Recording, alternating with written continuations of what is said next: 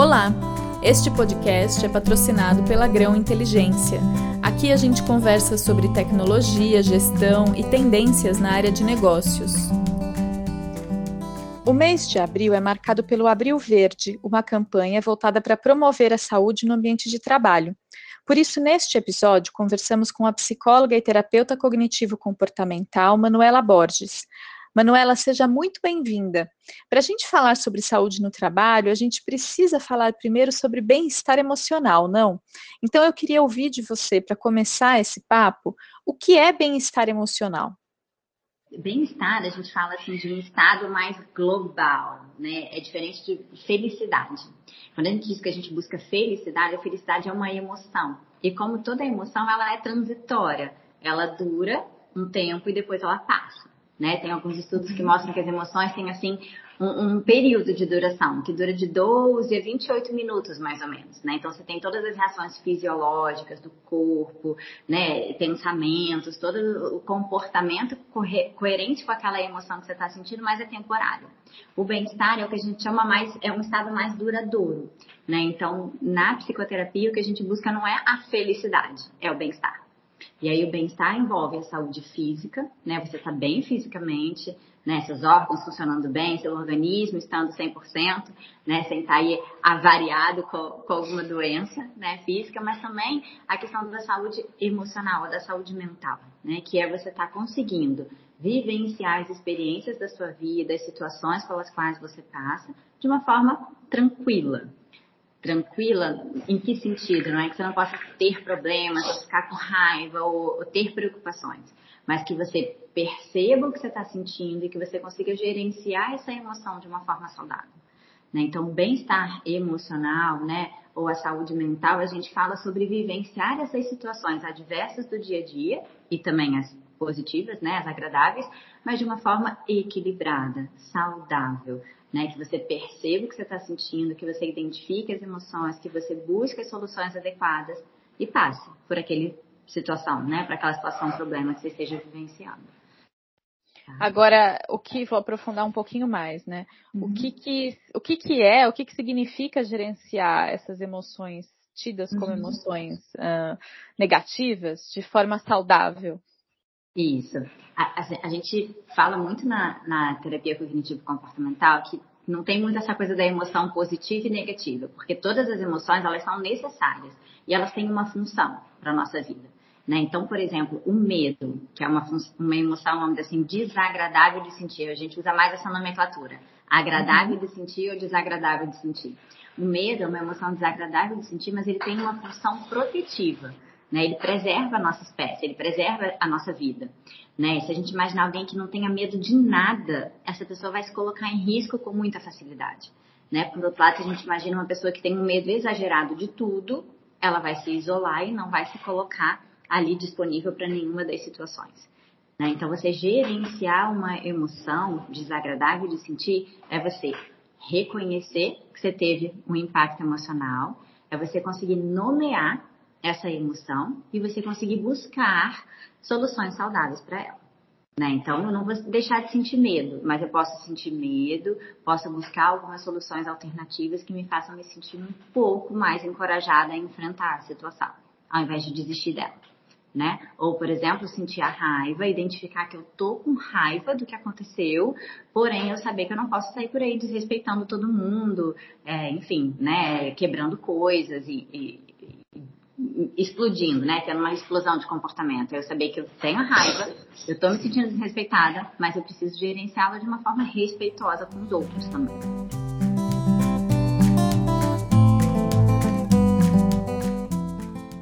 Muito tem se falado ultimamente sobre burnout.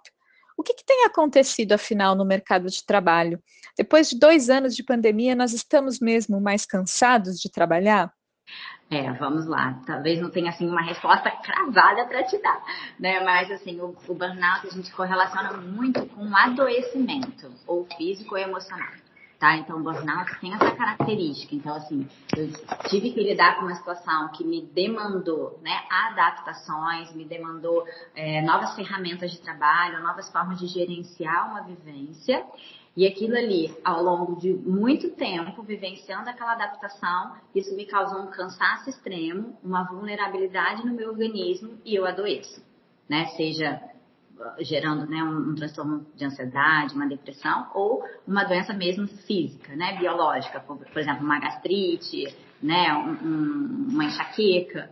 Então, o burnout ele tem essa correlação com uma, uma aparecimento de uma patologia, né, que a gente, assim, dentro da psicologia a gente entende dessa forma, né, mas de fato o cansaço ele apareceu né? E ele apareceu de uma forma muito significativa porque é, a gente não tinha mais as divisões de espaço, de tempo, tudo ficou no mesmo ambiente, né? Então ficou tudo muito confuso, a gente precisou, precisou gerenciar muitas adaptações.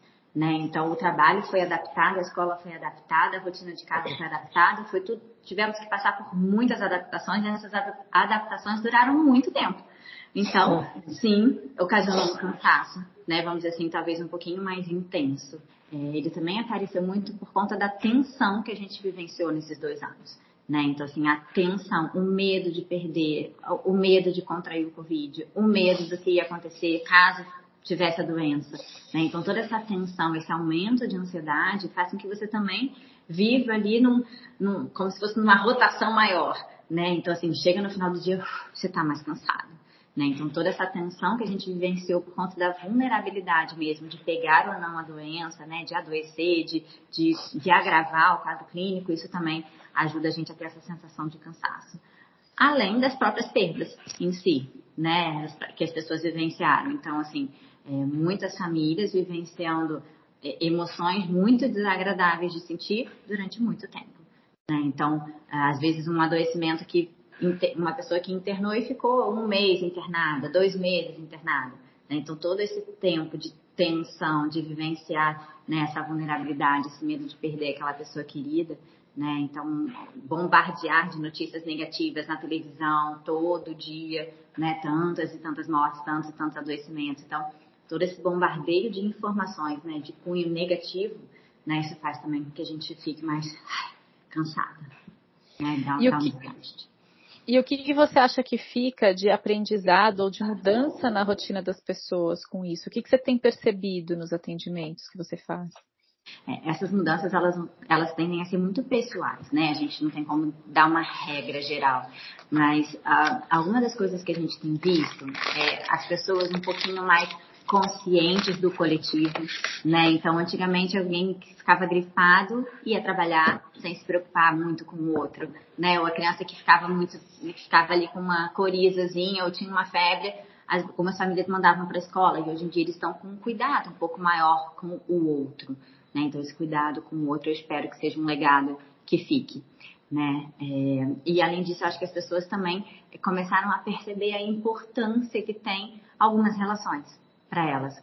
Né? Então, assim, pessoas que ficaram muito distantes ou sem o contato físico por muito tempo, as pessoas começaram a perceber o quanto que aquele contato, aquela relação, aquela conexão era importante para cada um. Né? Então, acho que também é uma coisa que a gente tem percebido no consultório, né? Assim, esse acordar, assim, para algumas relações. Legal.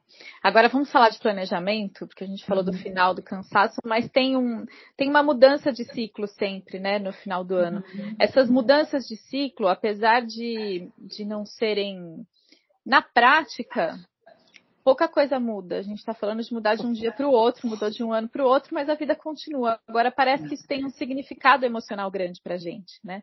Qual que é a uhum. importância desses ciclos para a uhum. nossa saúde mental, desses fechamentos e desses recomeços. Uhum. É, isso é muito interessante, né? Tem, tem várias frasezinhas que falam sobre essa coisa de fechar um ciclo e começar um novo ciclo, né? O que acontece com essa é, é, perspectiva de um novo ano é que as pessoas renovam as suas esperanças, ou seja, os seus pensamentos passam a ser mais esperançosos, é, normalmente eles passam a ser um pouquinho mais positivos até, né? Então, ok, esse ano encerrei esse, esse ciclo, mas agora eu tenho uma nova oportunidade. Então, há, na verdade, uma mudança do pensamento. Né? E na terapia cognitivo-comportamental, o pensamento, né, aquilo que eu penso a respeito de uma situação, vai interferir em como eu me sinto e na forma como eu ajo. É como se fosse um triangulinho que se conecta. Né? Então, se eu penso, opa, um novo ciclo está começando, agora eu tenho novas oportunidades. Eu já me sinto mais esperançoso e eu ajo em direção a esse novo planejamento, a essa nova meta. Né? Então há uma mudança, na verdade, no pensamento, que faz com que a pessoa acabe se sentindo melhor e, e partindo para ação, né? ganhando um movimento de ação novamente. Tá?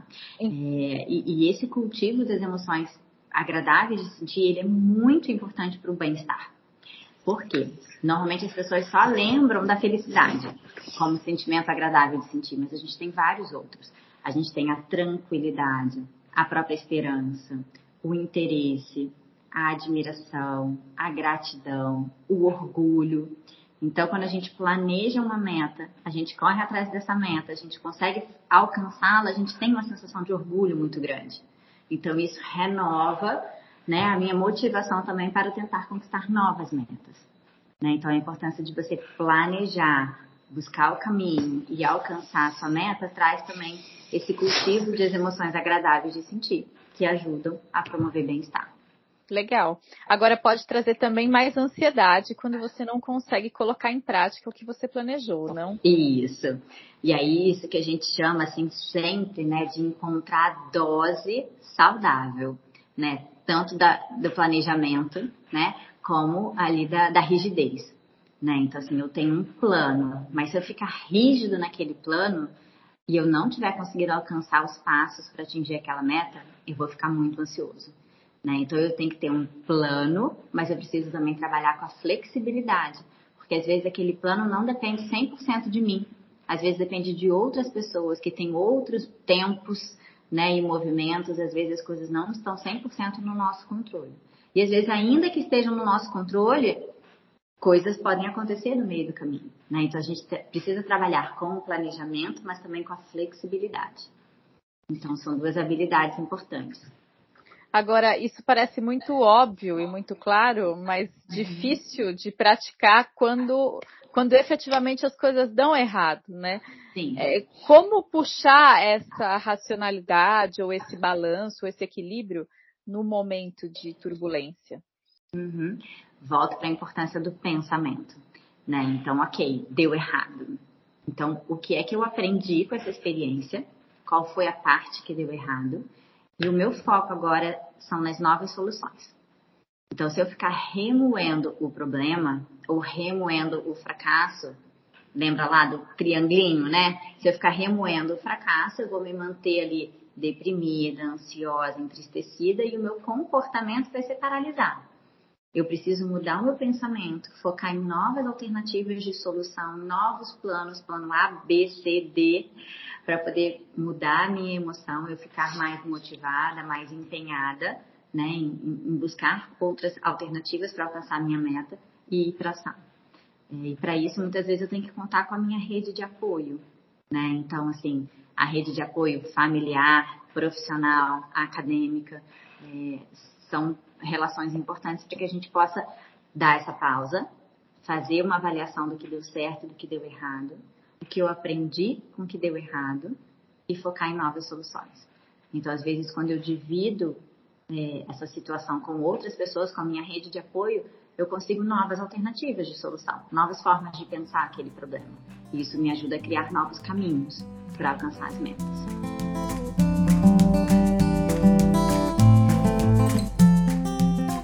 Quando a gente fala de saúde mental no trabalho, uma das questões que podem surgir é como lidar com a pressão para bater metas e para concretizar efetivamente os planejamentos estratégicos das companhias.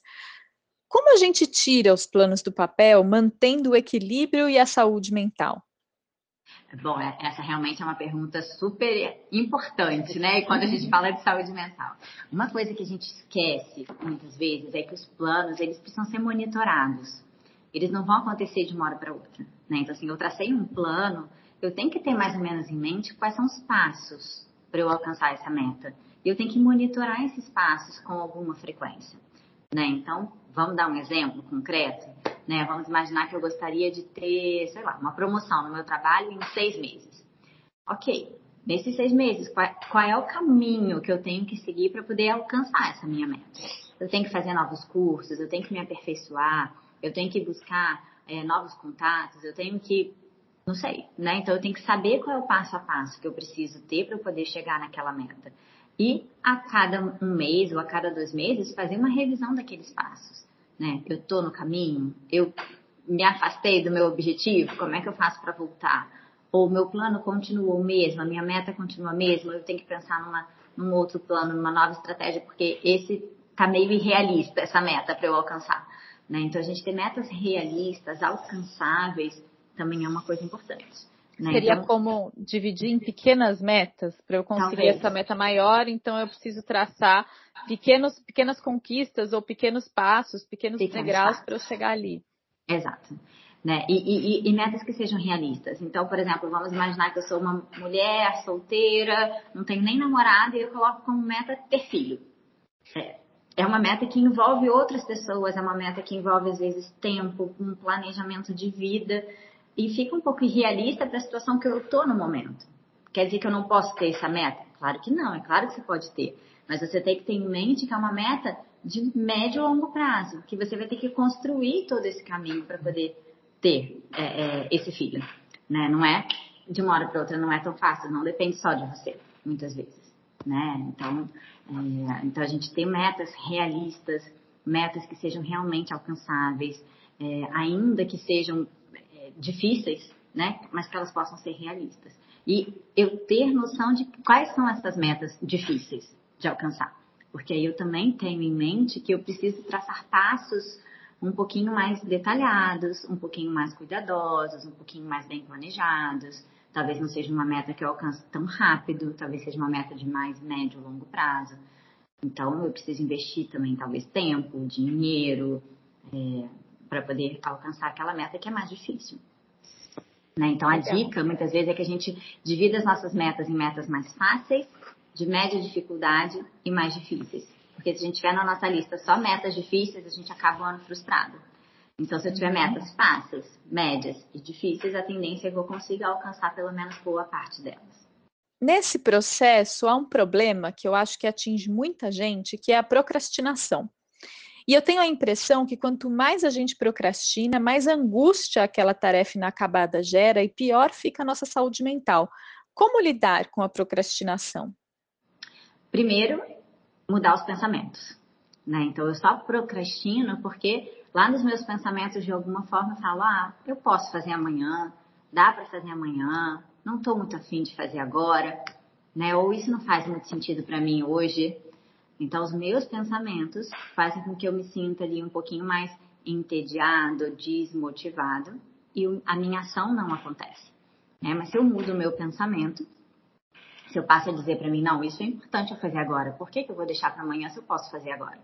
Isso vai me levar a ter uma nova emoção, que é a motivação, que vai fazer eu colocar em prática aquilo que eu desejo. Né? Então, a gente tem que mudar ali os pensamentos, para que a gente possa, na sequência, mudar a nossa ação. E quando eu coloco em prática, quando eu consigo vencer essa procrastinação e eu tenho um resultado positivo dessa minha mudança de comportamento, isso me motiva para as próximas vezes eu vencer a minha procrastinação de novo. Né? Então acaba virando um ciclo positivo de pensamento, ação, resultado positivo. Pensamentos novos, novas ações, novos resultados positivos. É, esse, esse ponto é interessante. Tem aquele livro sobre mudança de hábito, né? Que é bem famoso, uhum. aquele com a capa amarelinha, né? E, e fala muito sobre isso, né? Que, que quando você muda o primeiro hábito, aí você uhum. muda o segundo, né? É tudo uma questão de repetição, né? E aí, conforme você vai mudando e vai vendo o resultado, a coisa vai engrenando e funcionando de uma forma diferente, né? Parece que o cérebro vai se reaprendendo, né? Vai se reestruturando mesmo. Sim, sim. É, o que eu lembro daquele livro é que ele fala muito sobre mudar os gatilhos, né? Então, sei lá, se você fuma porque você tá nervoso, ansioso, então você deveria tentar criar outro hábito se você quer parar de fumar. Você vai tomar água. Não, é. ansioso, eu vou tomar água, alguma coisa assim, você vai mudando os hábitos a partir disso. Agora, você fala uma coisa que chama muito a minha atenção aqui particularmente, que é essa é, a mudança da ordem, né? Eu mudo o pensamento para daí mudar o sentimento e daí mudar a ação. E eu sempre tive comigo, fazer momento terapia em grupo aqui, o contrário, que a gente, a, o pensamento está muito influenciado pelo sentimento. Então eu sinto e isso vai determinar como eu penso e depois vai determinar a minha ação. Você inverte essa lógica, né? É, é na verdade, essa correlação é tão rápida, é tão em fração de segundos que às vezes a gente nem percebe. Às vezes, de fato, a gente percebe primeiro a emoção para depois pensar, né? Ou às vezes primeiro a gente muda e depois a gente pensa no que a gente fez. Né? A gente age para depois pensar. Isso, isso, é tudo muito rápido, isso é uma divisão didática, na verdade. Né? Mas quando a gente pensa em mudança, é, a gente precisa entender que às vezes até uma mudança mesmo de comportamento vai fazer eu mudar o meu pensamento. Então, vou dar um exemplo. Uhum. Não estou afim de começar a fazer atividade física, né? Seria a minha proposta de mudança, mas eu estou enrolando, não, não, aguento e tal. E aí, de repente, eu imagino assim, ah, eu vou nadar hoje, vou dar uma nadada. E aí, de repente, aquele movimento, aquela minha atitude, aquele meu comportamento de nadar, desperta em mim uma motivação. Opa, eu gostei de nadar. Talvez por aí eu consiga fazer a minha atividade física que eu quero. Então, às vezes, um comportamento que a gente não está nem planejando que seja uma real mudança, pode despertar um novo pensamento. E aí, uma nova emoção e um novo comportamento, um novo hábito. Né? Então, é a gente também estar tá atento ao que a gente sente, ao que a gente percebe daquela situação que a gente está vivenciando. Uh, a gente está num mundo que muitas vezes faz a gente fazer tudo no automático. Né? Eu entro no, no carro, eu vou para o meu trabalho, eu trabalho, eu volto para casa, eu cuido dos meus filhos, eu volto para dormir, eu acordo de novo, eu faço a minha refeição. E a gente não percebe aquele momento. Né? Dentro também da, da terapia, da psicologia, a gente tem o que a gente chama de mindfulness. Mindfulness, em linhas gerais, né? É você estar tá atento ao momento presente. É você estar tá vivenciando aquilo que você está experienciando de uma forma plena. Né? Então, se eu estou aqui conversando com vocês, eu estou observando vocês, eu estou percebendo a expressão facial de vocês, eu estou me percebendo se está agradável, se não está agradável, se está bom, se não está bom. Isso vai fazer com que eu aprenda alguma coisa a meu respeito. Isso gera um autoconhecimento que vai me ajudar das próximas vezes, por exemplo, que eu tiver uma outra experiência parecida com essa. Né? Então, a, a gente está um pouquinho mais atento ao momento presente faz com que a gente se conecte melhor com o que a gente está sentindo e pensando. Isso vai gerar comportamentos, né, atitudes também mais saudáveis. É, as coisas não são tão esquemáticas assim, né? Tá tudo meio misturado, é. tá interligado e tá misturado. E depende da intensidade da emoção também, né? Se eu sinto uma emoção muito intensa, aquilo vai me gerar um comportamento mais instintivo, mais rápido, porque é, é para gerar mesmo, né? É para preservar a espécie. E aí, assim, depois que eu reajo, é que eu vou pensar, né? Então, se eu passo por uma situação de susto, por exemplo, e eu tenho que, de certa forma, me proteger, primeiro eu me protejo, depois eu processo o que aconteceu. Né? Depois eu penso a respeito daquilo que eu vivenciei. Mas, dependendo da situação, essa intensidade emocional, ela também vai impactar em eu agir primeiro e depois pensar. Né? Tem algumas variações aí no caminho. Legal você ter ido por aí, porque aí você já me deu o gancho para a próxima pergunta, que é sobre como a gente lidar com perdas. E aqui eu queria uhum. que a gente uhum. falasse não só em perdas óbvias de pessoas, que todo mundo passou uhum. de alguma forma nessa pandemia, mas perdas também de hábitos, ou de lugares, ou de rotinas. A gente uhum. perdeu muita coisa que a gente estava acostumado a, a, viver, a gente mudou a forma de viver. Então, como lidar com essas perdas? A, a sensação de perda, ela vem acompanhada um pouquinho de você ficar meio sem chão, sem referência. Você perde o seu referencial. Você precisa, de alguma forma, lidar com a sua zona de conforto. Então, a gente tem falado muito assim em ampliar a nossa zona de conforto. Então, eu estava na minha zona de conforto aqui, eu tive uma perda, eu precisei fazer alguma adaptação na minha rotina, na minha família, no meu dia a dia. Ok, eu consegui ampliar então um pouquinho a minha rede de de minha zona de conforto, com essa necessidade de adaptação. E aí eu aprendi, eu ganhei um pouquinho mais de habilidades, eu aprendi a gerenciar um pouco mais a minha emoção, eu aprendi que eu sou capaz de mudar algumas coisas e fazer diferente, coisas que eu achei que eu não era acostumada a fazer. Isso gera um autoconhecimento, então amplia um pouquinho a zona de conforto. Então se a gente começa a olhar né, é, para as perdas como uma oportunidade de aumentar a nossa zona de conforto, o nosso aprendizado sobre nós mesmos, sobre as relações, sobre o nosso trabalho, sobre o que era importante para gente. A gente começa também a ganhar uma nova forma de ver as situações, as pessoas. Né? Então, às vezes a gente perde uma pessoa que a gente às vezes nem achou que era tão importante para gente. E aí quando você, caramba, ela, foi embora. Nossa, ela me remete uma memória de infância, ela me remete uma sensação agradável, ela me remete um momento muito bom da minha vida, ok, isso então é importante para mim. Então é importante que eu talvez faça mais vezes isso, que é tão importante para mim. Que eu escute aquela música, ou que eu vá àquele lugar de novo, ou que eu experimente né, ali relembrar aquelas situações agradáveis que foram vivenciadas.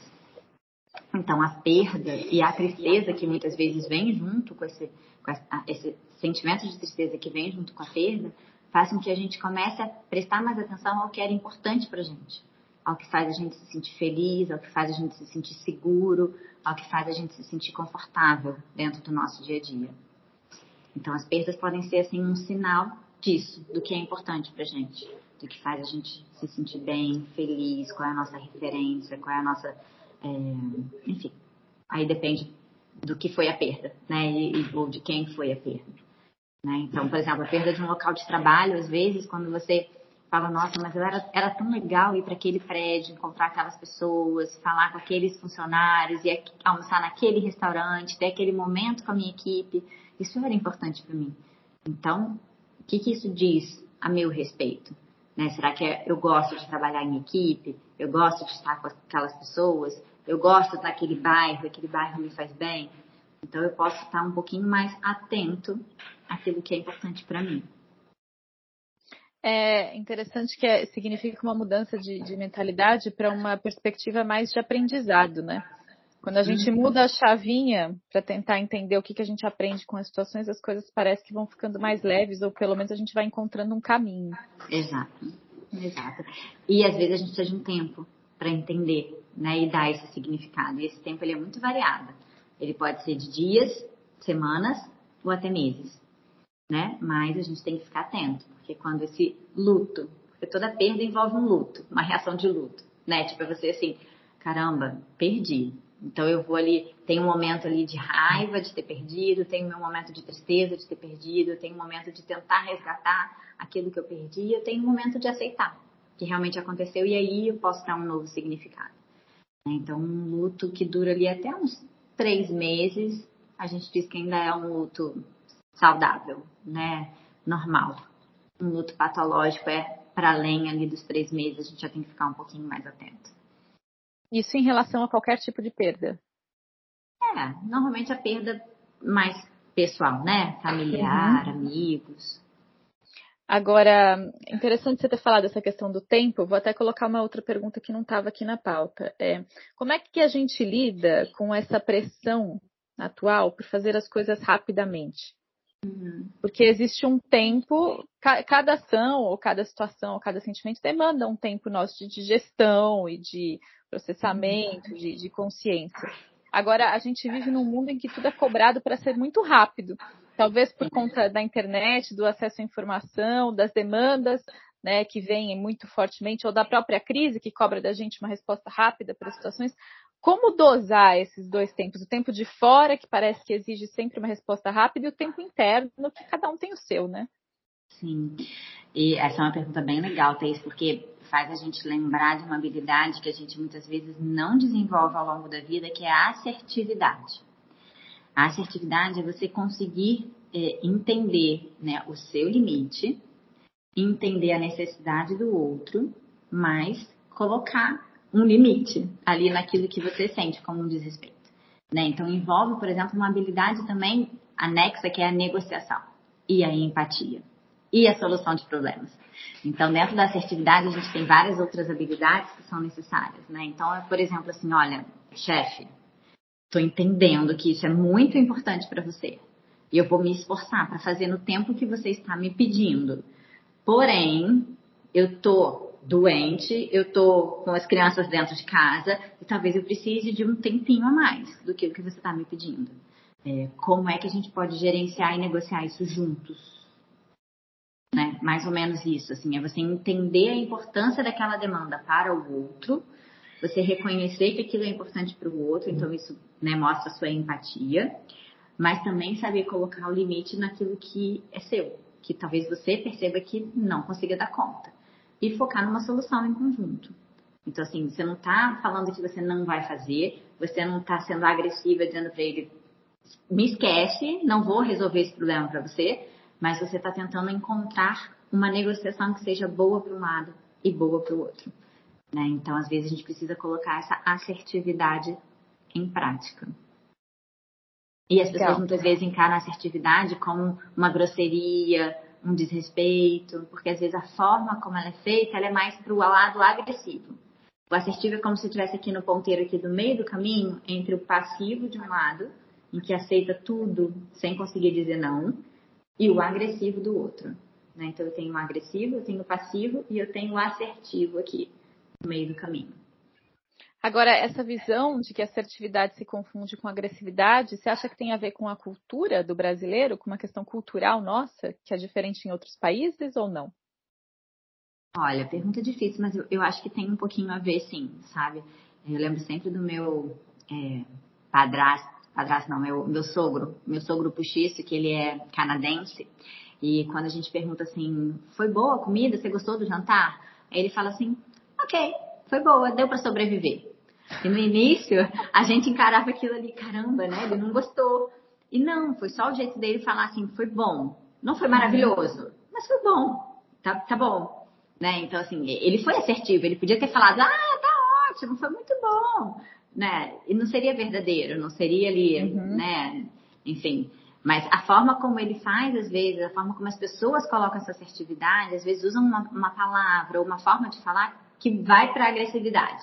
Né? Então, assim, o cuidado com essas palavras para que você possa comunicar de uma forma respeitosa é importante para que o outro não se sinta agredido nesse sentido, né? E desrespeitado. Então, acho que tem mais a ver com a forma de falar, de comunicar. Legal.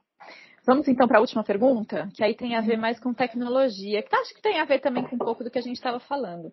É, a tecnologia traz essa necessidade de a gente estar conectado o tempo inteiro, né? E que parece, me parece que foi acentuada nesse tempo de pandemia, exatamente porque a gente está mesmo conectado. A única forma de eu dizer para o meu chefe que eu estou trabalhando é eu estar tá online. Ele não vê, não sabe se eu estou online, se eu estou fazendo alguma coisa ou não, enfim. Uhum. É, e como é que a gente pode lidar com essa ansiedade que a, que a tecnologia traz de uma forma mais tranquila e harmoniosa. E eu estou pensando nas demandas de trabalho, mas eu também estou pensando em, na nossa relação com rede social e com os amigos, com essa sociabilidade, sociabilização que ficou online. Sim, é, surgiu nesses últimos dois anos né, um termo que a gente chama FOMO, uhum. Fear of Missing Out, né, que é o medo de ficar de fora, é o medo de não estar atualizado com tudo. Né? E e é impossível a gente estar atualizado com tudo que acontece no mundo o tempo todo. Né? Então, assim, é a gente entender que isso é algo que não é atingível. Né? Essa coisa de, de saber de tudo, sobre tudo, o tempo todo, é algo que não é saudável e não é atingível, não é uma meta atingível. Né? Então, é, essa sensação, ela vem, mais uma vez, eu vou lá, pelos pensamentos. Né? Então eu tenho que estar acessível o tempo todo, eu tenho que estar sabendo o que está acontecendo no mundo, eu tenho que estar atualizado o tempo todo. Isso dá essa sensação de ansiedade esse medo de estar fora, né? de se sentir fora ali do, do conteúdo que está rolando. Né? É, e aí, mais uma vez, tem a ver com a nossa capacidade de se conhecer e limitar. Então, a gente exerce vários papéis sociais ao longo do dia. Né? Aqui eu estou no meu papel social de psicóloga. Eu já exerci meu papel social de filha hoje, de mãe, de esposa, de Manuela pessoa. Então, eu já tive vários compromissos ao longo do dia com vários papéis sociais diferentes. Então, a gente entender qual é o meu papel social nesse momento e buscar esse, esse limite, né? Então, é, já aconteceu, por exemplo, de eu sair do trabalho, do caminho do trabalho para casa, receber mensagens importantes de pacientes e aí, antes de eu pegar o elevador para minha casa, eu respondo todos eles. Depois, aí eu saí do meu papel social de psicóloga e eu virei papel social mãe e esposa. Né? Então, é a gente, a gente conseguir dar esse limite para os espaços que estão muito fluidos, né? Que estão muito ligados o tempo todo, né? E que não é fácil. Não vou dizer que eu consigo fazer isso 100% do tempo e, e, que, né, é, é fácil. Não, não é. Mas a gente tentar entender, agora o meu papel social é de mãe, agora o meu papel social é de psicóloga, agora o meu papel social é de pessoa, agora é meu tempo de lazer. Vou descansar porque eu preciso descansar, né? Então, tem alguns pilares aí também de saúde física e emocional que a gente não falou, que eu acho até que vale a pena, que é a questão do sono e da alimentação. São dois pilares para a saúde física e também emocional. Né? Assim, eu tenho recebido muitas crianças com queixas de sono, que o sono está completamente assim bagunçado com essa pandemia. Né? Então, indo dormir mais tarde, ou acordando muito no meio da noite, ou não conseguindo ficar no seu quarto. Então, assim, quando a gente. Cons... E aí, tendo problemas de comportamento ao longo do dia, problemas de aprendizado, problemas sociais, né? problemas de humor. E aí, quando a gente consegue regular o sono da criança, aquelas queixas todas desaparecem. Né? Então, assim, o sono e a alimentação são pilares importantes para a saúde física e, e emocional. E outra coisa que eu acho que também é importante a gente lembrar que a tecnologia ela foi feita para ajudar, né? E aí nesse sentido, lá os algoritmos todos fazem com que a gente esteja sempre recebendo informações que nos interessam, porque foi feito para isso, foi feito para nos mantermos conectados, né? Então a gente entender, ok, estou recebendo esse monte de informação, são assuntos que eu realmente me interesso, mas foi feito para isso. Então eu preciso saber dar o limite. Né? Eu preciso também ser modelo, por exemplo, para os meus filhos de limite. Porque se eu também não sei dar o limite do uso da tecnologia, como é que eu vou cobrar o limite deles? Né? Então, a gente ser modelo também desse uso saudável né, da, da tecnologia é, é importante. Agora, essa sua fala me faz pensar numa outra questão aqui, que é gerenciar expectativas alheias, né? Porque quando você, como psicóloga, por exemplo, coloca o limite, a partir daqui, quando entrar no elevador, eu não vou mais responder mensagem de paciente, isso pode gerar uma ansiedade no seu paciente, que tá, acha que você tem que responder a qualquer momento do dia. E como é que a gente lida, né? Como é que você gerencia essa expectativa que está no outro, mas que talvez pode resultar numa cobrança a si próprio? É. Aí cabem ali, né, regras claras, né, e combinados claros. Olha só, quando você me procurar, pode ser que eu não possa te responder de imediato, porque eu vou estar trabalhando, vou estar atendendo outros pacientes. É, você gostaria que durante o seu atendimento eu atendesse outras pessoas? Não, porque o horário é seu. Né? Então, pode ser que quando você me procure eu esteja ocupada. Então, eu vou te responder dentro da, da, das minhas possibilidades. Né? Então, é, as regras estarem claras. E aí a comunicação é fundamental. Né? Então, olha, filha, agora a mamãe vai fazer uma ligação importante. Eu preciso de 15 minutos, daqui a pouco eu volto para brincar com você. Então, a comunicação vai para os dois lados, tanto para o lado profissional quanto para o lado uhum. familiar. Né? Então, tudo que é combinado, tudo que é previsto, tudo que é, é, sinalizado com alguma antecedência, tende a ocorrer de uma forma mais tranquila lá na frente. E, claro que talvez não funcione de primeira. A gente vai ter que repetir os combinados, as regras algumas vezes, né? Até que eles sejam ali realmente colocados, introjetados, né? Vamos dizer assim. Legal. Você falou sobre os pilares para a saúde física e emocional que a gente não tinha tocado ainda, a questão do sono e da alimentação. Tem outras questões que a gente não falou e que você acha importante quando o assunto é saúde mental? Ah, tem uma coisa que eu gostaria que eu queria muito que a gente em algum momento atingisse esse cuidado com a saúde mental como prevenção, como a gente muitas vezes já faz com a saúde física né? Então, assim, uma vez por ano as pessoas vão, fazem um check-up de saúde, ou uma vez por ano as empresas pedem, às vezes, até um check-up, né? Olha, vai no cardiologista, faz um exame, vai no dentista, faz um exame, vai no oftalmo. Então, assim, as pessoas têm esse cuidado com a saúde física e ainda não tem essa preocupação mais preventiva, né, com a saúde emocional. É, isso acho que seria uma coisa bacana, que a gente, pudesse colocar como meta, é, fazer esse trabalho mais preventivo e tirar um pouco do preconceito. Né? A saúde mental não é só as pessoas com doenças mentais graves, né? enfim, todo mundo tem momentos mais tristes, todo, todo mundo passa por momentos em que a raiva tá ali à flor da pele, todo mundo passa por dificuldades nos seus relacionamentos e o psicólogo pode ajudar bastante nesse sentido. Ninguém precisa estar em sofrimento intenso para buscar ajuda. É, ninguém espera a dor de dente, por exemplo, chegar lá no auge, né? Tipo, o dente está quase podre, caindo para buscar o atendimento. Né? Então, assim, você começa a sentir a dor de dente, você vai buscar o dentista. Porque aquilo ali está incomodando. Você não deixa chegar lá no, no ápice. Né? O psicólogo também deveria ser assim. Porque quando a gente começa o tratamento no início, ou quando a gente busca esse suporte emocional no início, é muito mais fácil da gente cuidar do que quando está lá já no, no eu ouvi um eu ouvi uma um, um, programa de rádio esses dias é, rádio né? Por incrível que pareça eu estava ouvindo rádio e eu vi uhum. coisas interessantes. E e falava muito disso, como que o tratamento psicológico ou até o auto, as ferramentas de autoconhecimento ajudam num trabalho de prevenção de saúde mental, no sentido de que você consegue identificar os, os gatilhos, os sinais mais cedo e procurar ajuda mais cedo. Né? Então você consegue se reconhecer em termos de gatilhos. Opa, tem alguma coisa aqui e você consegue, né? Porque tem muita gente que passa a vida inteira sem fazer nenhum processo de autoconhecimento mais profundo, nenhum processo de terapia, e a pessoa realmente só consegue entender que existe uma questão quando às vezes o impacto físico, né, tem um pico de estresse, né, você tem um burnout, enfim. E aí realmente chega, porque infelizmente a gente não tem essa cultura de autoconhecimento e de preservação da saúde mental, né? Porque se você Sim. fizesse esse cuidado, né, se tivesse essa preocupação, você conseguiria identificar esses gatilhos e consequentemente agir mais rápido, né, para isso não, não evoluir. Né? Ah, se a gente for pensar em saúde, né, assim, tá uma febre que tá durando ali 48 horas, você busca ajuda. Se você esperar a febre eh, passar por sete dias para buscar ajuda, talvez seja tarde demais. Né? No sentido assim de que você tem recursos para usar antes com muito mais facilidade do que o recurso extremo, né? Quando já teve um avançar, né, de, de progresso ali de doença muito maior. Então, assim, sem dúvida, se eu pudesse ter né, falar sobre prevenção e cuidados né, nos primeiros sinais, nos primeiros sintomas, e não só lá no momento de intensidade de crise, porque muitas vezes eles chegam na crise e aí é muito uhum. difícil.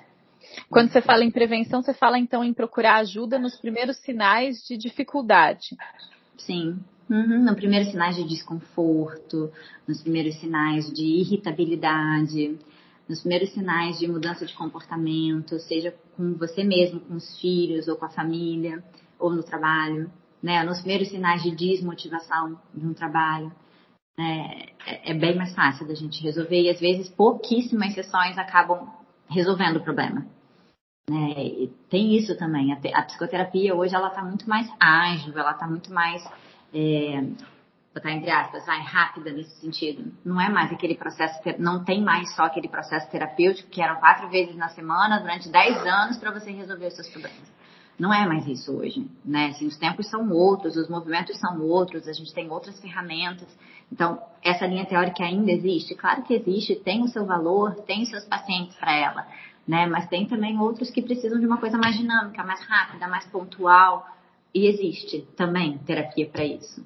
Né? Então, a gente desmistificar também um pouquinho do que, que é terapia. Não é mais aquele processo, só aquele processo, né? Que levava anos e quatro vezes na semana de, de sessão. Muito, muito obrigada. Eu me sinto assim, é, nossa, é, privilegiada de poder ter tido uma horinha do seu tempo aí, podendo ter essa ah, conversa. Imagina, eu que agradeço o convite, a lembrança, a tua disposição. Obrigada, viu? Obrigada, Obrigada gente. Beijo. Tchau. Tchau. Se você gostou desse podcast, quer saber mais sobre temas relacionados à carreira, saúde mental e tecnologia, siga o nosso canal no Spotify e acompanhe nosso blog no site www.grãointeligência.com.br/insights.